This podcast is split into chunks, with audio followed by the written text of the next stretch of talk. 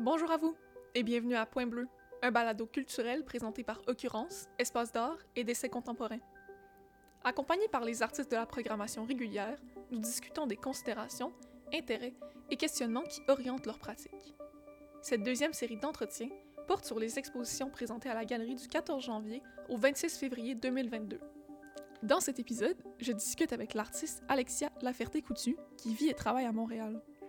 Titulaire d'un baccalauréat en beaux-arts de l'Université Concordia et d'une maîtrise en arts visuels et médiatiques de l'Université du Québec à Montréal, La Ferté-Coutu allie matière et histoire. Sa pratique sculpturale résulte d'empreintes d'argile pressées à la surface d'architecture historique. Au cours de repérage à Montréal, l'artiste dénote l'aspect atypique d'anciens sanatoriums, puis entame une recherche sur leurs fonctions et origines. L'exposition Sanatorium ausculte les formes de ces établissements médicaux spécialisés dans le traitement de la tuberculose et de maladies nerveuses. L'apparence énigmatique de l'installation se dénoue à la lecture des récits historiques qui habitent les matières choisies.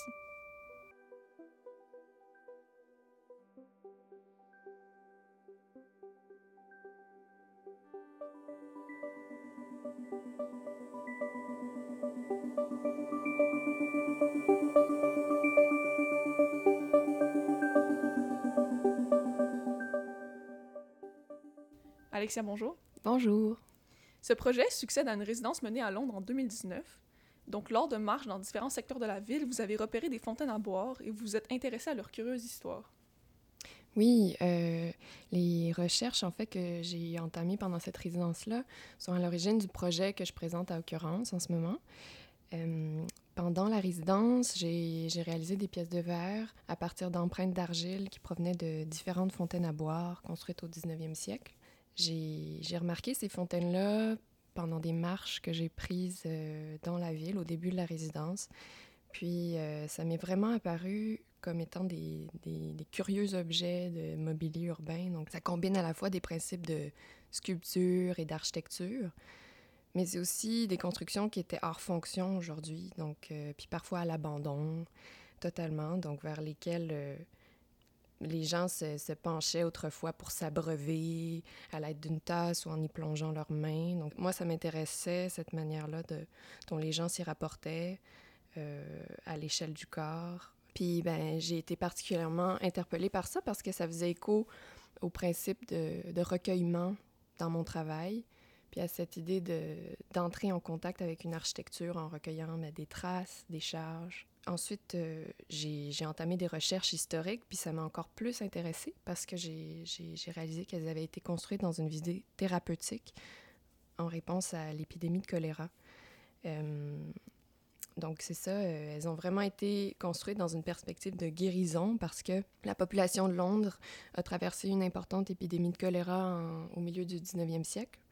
Puis, on associait sa propagation en grande partie à l'eau souillée des pompes puis des puits de surface, qui étaient gérés par euh, huit compagnies privées à l'époque. Donc, euh, pendant la seconde moitié du 19e siècle, il y a une association qui est appuyée par l'État, la Couronne, qui a initié la construction de, centaines de fontaines à boire à travers la ville, avec l'intention de purifier l'eau puis de la rendre accessible à tous. Donc, euh, on disait vraiment que ces fontaines allaient guérir la population malade, la libérer des maux, des épidémies. Donc c'est sûr qu'il y avait une forme d'idéal qui était perpétrée par rapport à ça, qui renvoyait euh, en partie ben, à l'eau purificatrice qu'on associe à la religion chrétienne, parce que ces fontaines, elles sont souvent construites près des églises ou même euh, carrément intégrées à leur architecture ou à leur façade. Puis sinon, ben, ça, ça renvoie aussi à une, une, volonté de reconnecter avec la nature et avec l'eau pure, etc. Donc D'ailleurs, euh, dans certaines fontaines, on voit apparaître des, têtes de poissons, des motifs de plantes euh, dans les bas-reliefs sculptés. Donc, euh, c'est ça, encore là, il y a comme une sorte d'idéal de, pureté qui est véhiculé dans le contexte d'une ville industrielle qu'on considère sale, souillée et tout. Quand je suis revenue à Montréal, j'ai voulu poursuivre ce projet-là, puis l'ancrer donc ben, à Montréal et au Québec. Puis euh, j'ai repéré la fontaine Wallace sur l'île Notre-Dame, qui est un héritage français issu de la tradition des drinking fountains anglaises. Et puis, ben, j'ai élargi un peu cet intérêt-là à l'héritage architectural du mouvement hygiéniste qui inclut les sanatoriums. Donc, euh, qui étaient aussi des lieux où on projetait se libérer de divers maux, donc euh, maladies nerveuses et tuberculose, entre autres. Pour ce faire, ben, c'était d'entrer en contact avec la nature par la redirection des fluides comme l'air, l'eau, la lumière, euh, via une structure architecturale pensée en fonction de ça, donc qui était propre à guérir. Puis les sanatoriums donc, sont construits au Québec au début du 20e siècle, puis euh, aujourd'hui sont reconvertis, euh, parfois abandonnés ou intégrés à certains hôpitaux psychiatriques surtout, donc dont le sanatorium Prévost puis le sanatorium Bourget. Est-ce que les qualités esthétiques de la Fontaine Wallace ici sont similaires à celles de Londres? Bien, la fontaine Wallace est construite en fonte, donc la matérialité est vraiment différente, mais les motifs euh, sont, sont, assez récurrents. Donc, c'est ça, là, on retrouve un dauphin euh, empalé par un trident. Euh, il y a des cariatides sur les entablements qui entourent le jet d'eau auquel on a accès. C'est encore là, ça, véhicule une forme de d'idéal de ressourcement, si on veut. Malgré cette iconographie peut-être qui revient, vous, vous faites le choix de présenter quelque chose qui est plus abstrait. À quoi est-ce que ça ressemble le processus d'empreinte? Ouais, euh, ben oui, dans mon travail, j'utilise la, technique de prise d'empreinte par pression, principalement. Euh, c'est une méthode qui traverse à peu près tous les stades de mon processus, donc de l'intervention de pression d'argile sur le bâtiment à la pression du moule de plâtre dans le sable avant de couler le verre. Donc, euh, ben, premièrement, c'est de presser l'argile sur la surface. Quand je planifie une prise d'empreinte à l'extérieur de l'atelier, donc je dois, préparer l'argile nécessaire, qui doit être juste assez humide, pas trop fraîche. Euh, puis en arrivant sur le lieu que j'ai souvent déjà visité, ben, je choisis un segment en particulier. Puis ça, va être souvent déterminé par des facteurs comme l'irrégularité de la pierre à un endroit particulier ou ou un, fossile de coquillage de rivière qui se trouve dans le mélange de mortier, ou euh, un coin à l'ombre ou, reclus, disons, dans lequel euh, je risque de moins attirer l'attention. Euh, puis ensuite, c'est ça, je, rapporte cette masse d'argile-là à l'atelier lorsqu'elle est encore souple. Puis, de, parfois le jour même ou un ou deux jours plus tard, à partir des empreintes d'argile recueillies, je crée des moules de plâtre. Donc, je les enrobe de plâtre. Et puis, euh, c'est ça, cette, cette chape-là, cette coquille euh, solide de plâtre va me servir à presser le sable humide dans lequel les, les pièces de verre ou le verre va couler. Euh, puis ben, pour ce projet-là, j'ai aussi commencé à utiliser le cuivre comme matière pour capturer les formes puis les textures des surfaces que je choisissais, un peu à la manière d'un embossage ou d'un frottis en dessin. Euh, j'ai utilisé cette technique-là pour, euh, pour réaliser les quatre pièces cuivrées dans l'exposition qui proviennent de la Fontaine Wallace. Donc, c'est vraiment. Euh, la, technique pour ça, c'est vraiment de presser un bâton de bois contre le cuivre pour qu'il vienne épouser les formes des entablements puis des ornements en fonte. Et puis, à, ce moment-là, ben, quand je le ramène dans l'atelier de verre puis que je le pose dans le sable, je coule le verre directement sur la surface de cuivre, puis les matières se fusionnent. Donc c'est un processus un peu différent, mais euh, encore là, il y a comme cette idée de pousser sur la matière qui est malléable au début, puis à la fin, l'idée de pousser une matière solide contre un sable qui est lui malléable. Puis ça, il y a toute une série de renversements euh, à travers ça. Est-ce que vous y voyez quelque chose de performatif dans le fait de sortir à l'extérieur puis d'aller gratter avec un bâton, de pousser sur une fontaine? Oui, euh, je crois que oui. Il y a quelque chose de performatif, mais je parle souvent de ça comme étant des interventions parce que je veux que ce soit sans conséquence, je veux que ce soit euh, furtif aussi. Euh, je cherche pas à ce que ce qu'il y ait un public, par exemple. Donc, euh, mais évidemment, c'est des gestes qui, qui font partie de la pratique puis qui sortent de l'atelier. Donc, il y, a un côté performatif à ça. Ça reste un, procédé ou un processus qui est un peu inexact. Donc, il y a plusieurs déformations qui sont engendrées de l'atelier au lieu. Qu'est-ce que, mm-hmm. Qu'est-ce que suggère cette déformation-là? Oui, ben la technique employée puis la série de transferts qui s'opèrent dans mon travail donne lieu à des déformations euh, formelles, structurelles, des déformations de texture, donc ça peut être des résidus d'argile ou de sable, puis même des déformations optiques dans les pièces finales. Ben, le, moulage par pression, c'est une technique que, que j'apprécie parce qu'elle est vraiment directe. Puis elle se prête bien au contexte euh, de mes interventions à l'extérieur.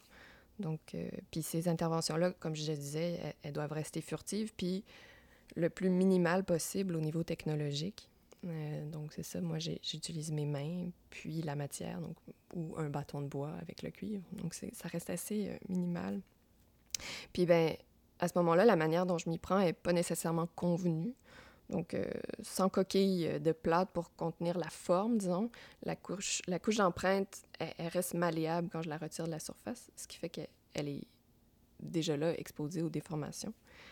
Puis, euh, ben c'est ça, la fonction du moulage, qui est de reproduire un objet le plus fidèlement possible, et comme déjouer ou dévier dans mon travail. Puis, ben c'est ça, c'est une posture que j'adopte délibérément dans le processus de formation des sculptures, parce que je les laisse être influencés par des facteurs extérieurs. Euh, ça peut être les, moyens de transport utilisés, bon, le fait que je travaille sans outils, la température ou, ou même euh, l'humidité de la pierre euh, du bâtiment ce jour-là. Puis ça se transporte jusqu'à l'atelier de verre où là, ben, les formes irrégulières ont des épaisseurs différentes. et puis donc des chaleurs inégales au sein des pièces mêmes. Puis là, ben, je les transporte à bout de bras vers des fours. Puis finalement, leur structure se stabilise à ce moment-là. Euh, puis c'est ça, comme je disais tout à l'heure, ben, même dans le processus euh, de coulage de verre, il y a des traces qui se forment. Puis ça crée des déformations optiques. Donc, euh, la réfraction de la lumière à travers ces traces-là, qui sont plus épaisses, modifie la perception qu'on fait des lignes dans les pièces. Puis ça, on peut le voir dans les pièces qui sont accrochées au mur dans l'exposition sur la face vitreuse. Puis ça, donc cette posture-là, de ne pas tenter de, contrôler les déformations ou même, même de les encourager, euh, c'est important dans ma pratique parce que j'entre en contact avec des architectures et leur histoire. Puis le bâtiment, ben, c'est une trace, une trace imparfaite du passé, finalement. Euh, le passé est plus présent, mais, mais ce bâtiment-là, il, en est la trace.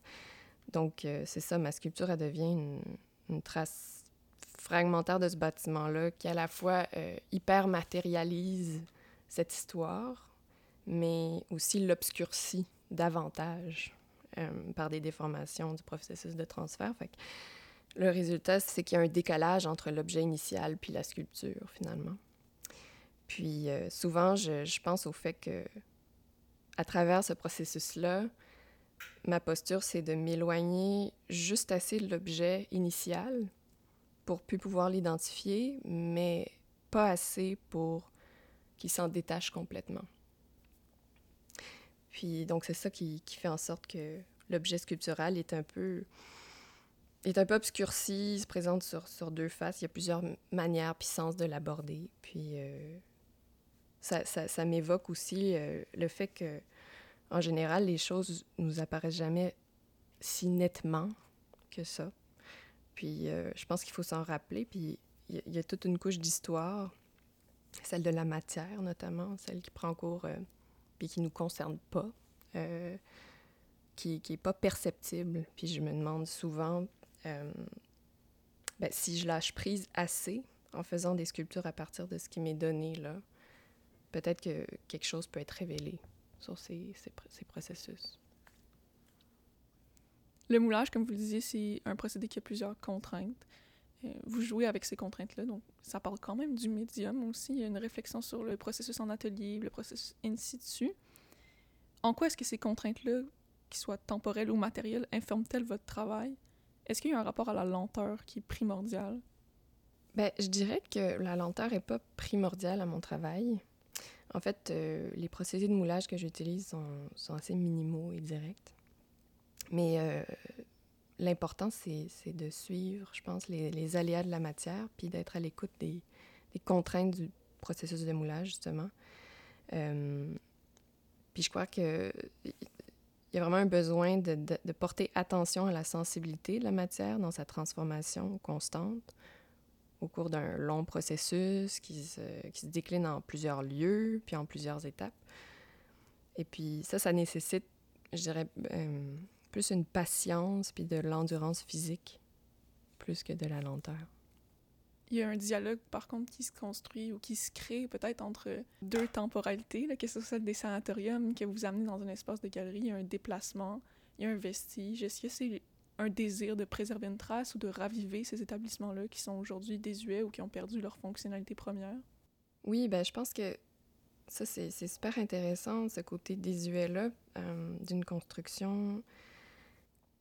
Je l'associe à des narratives, à des idéaux, des structures de pouvoir, à quelque chose de, de rigide, de solide, de figé. Puis je pense que justement, le fait de l'aborder euh, euh, à l'échelle du corps, euh, à travers des mouvements, des gestes, à travers euh, l'organicité des matières fluides de l'argile puis du verre en fusion, ben ça fait en sorte que ça active autrement ces structures-là. Puis le corps, en interaction avec la matière fluide, devient comme un, vecteur de transformation, si on veut. Puis je pense que dans cette mesure-là, ben, la sculpture a, un peu une fonction prospective, ou en même temps, puis en même temps, elle, nous projette à, à l'état éventuel de ruine de ces bâtiments-là. C'est un processus qui dénoue quelque chose ou qui ouvre quelque chose.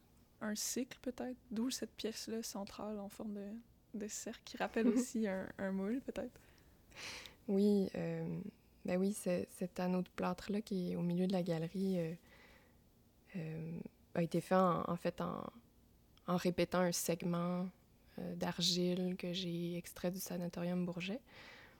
Puis c'est vrai que le processus peut rappeler un, évidemment un cycle parce que j'ai répété la forme jusqu'à être capable de refermer le cercle. Vous accordez une attention particulière aux matières, à leur récit intime et historique.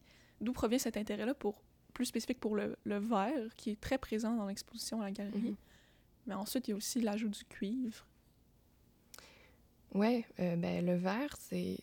Ben, pour moi, c'est un matériau très intéressant pour, euh, pour le projet que, que je mène parce que euh, est utilisé pour ses propriétés de transparence, de propreté, du passage de la lumière, etc. Et puis, justement, ces propriétés-là font que ça rend manifeste les résidus et les aspérités dans l'objet sculptural. Pour moi, là, il y a un lien avec la charge historique qui est rencontrée. Puis, euh, c'est aussi un matériau qui est nouvellement euh, transparent à ce point-là, je dirais. on sait que le, verre médiéval, avant le 13e siècle, était fait à partir de sable de rivière. Donc, euh, on trouvait des, résidus de coquillage même. C'était un verre qui était plus trouble, qui avait une matérialité finalement, parce qu'on était capable de, discerner des résidus à l'intérieur de sa masse l'idée de la masse puis de l'épaisseur, c'est vraiment quelque chose qui, je pense, qui donne une matérialité euh, à, ce matériau-là. Euh, puis c'est ça, aujourd'hui, justement, au contraire, il le verre, c'est quelque chose qui s'efface, qui laisse voir ce qu'il y a derrière, puis qu'on utilise pour ses propriétés de transparence ultime. Euh, donc, je pense que d'utiliser le verre euh, de la manière dont je le fais, donc qui, fait apparaître plutôt son côté minéral puis granulaire. Ça renvoie un peu au, regard brouillé, ou au côté obscurci dont, je parlais tantôt, euh, par rapport à l'histoire puis au décalage entre l'objet initial puis la sculpture. Est-ce que vous avez l'intention de poursuivre plus avec le travail du cuivre ou d'intégrer de nouvelles matières? Oui, j'aimerais poursuivre avec le cuivre. Euh, cette, idée de membrane qui, est déformée dès le début, euh, elle m'intéresse. Puis aussi celle de la fusion entre les deux matières. En fait, ça, ça rend encore plus... Euh, si, on, si on parle de l'histoire des matières que j'utilise, par exemple, puis des temporalités qui sont exprimées à travers les pièces, à travers les traces de coulée du verre, par exemple, qui suggèrent qu'il euh, y a quatre louches de verre qui ont été espacées entre elles, par exemple, ben, le cuivre, euh, c'est littéralement la, matière de départ qui est présente dans l'œuvre aussi. Donc, je pense que ce serait intéressant de, l'intégrer aussi, puis d'explorer. Dans cette idée de préserver des traces du processus puis du procédé puis des différentes strates de temps, est-ce que vous avez peut-être envie ou la volonté de documenter le travail qui se fait lors de la prise d'empreinte? Parce que je sais que vous avez des carnets, par exemple, que c'est plutôt secret, ça fait partie du, du processus euh, intime. Est-ce que c'est quelque chose que vous pourriez dévoiler un jour? Euh, les, vous voulez dire les, les notes euh, que je prends par rapport aux interventions Ouais. et tout, les histoires qui se... Ben, oui, je pense que ce serait intéressant. J'ai déjà... hum, j'ai fait un petit projet avec ma sœur il y a quelques années, puis on a publié une petite version de, notre correspondance. Euh, je lui avais demandé de, faire l'empreinte d'un bâtiment là où elle était en Belgique, puis de me renvoyer le morceau, je l'ai moulé, etc. Mais c'est, à ce moment-là, j'ai rendu... euh, ben, c'est ça, j'ai rendu visible ce- ce- ces petites histoires-là que moi, je sais, que moi, je connais, mais qui sont pas euh, transmises dans l'exposition. Puis je pense que ça peut être intéressant aussi de les intégrer à des, pas des publications ou des opuscules à l'intérieur desquels il y a des, des images aussi du processus. Euh, oui, Merci, Alexia. plaisir. Merci. Point bleu, c'est au texte et à l'animation Mathilde Varanès, au montage et à la réalisation Marion Paquette et moi-même, à la conception graphique Marion Paquette, à l'arrangement musical Fanny Jane. Point bleu est une production d'occurrence sous la supervision de Lily Michaud.